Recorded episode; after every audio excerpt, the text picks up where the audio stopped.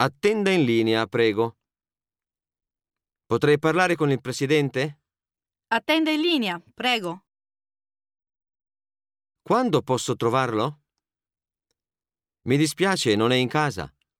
Quando posso trovarlo? Gli dica di... In questo momento il signor Motti non è in ufficio. Vuole lasciare un messaggio? Sì, grazie. Gli dica di chiamarmi entro oggi, per favore.